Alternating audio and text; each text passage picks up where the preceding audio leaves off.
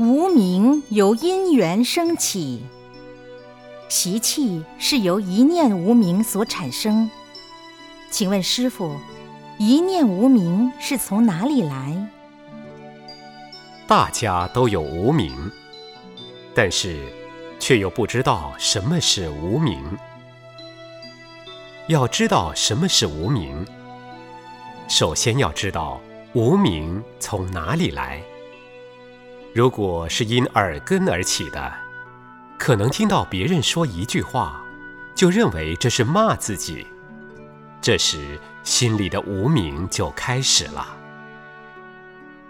如果是由眼根而起的，眼睛看到一个人穿得很漂亮，心里就胡思乱想。